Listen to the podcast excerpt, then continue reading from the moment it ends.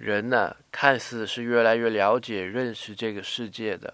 我们给所有的人事物都贴上标签，仿佛就可以不再恐惧。当我们说它是一个杯子，同时它也失去了成为杯子以外东西的可能性。杯子只是一个词，我们却因为定义而妄想已经全盘知道了它。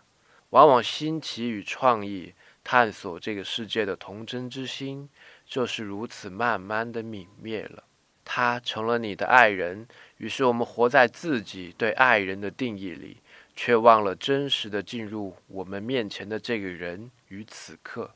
触碰真实，需要超越头脑所定义的标签世界，感知到更多的真相。人生若只如初见。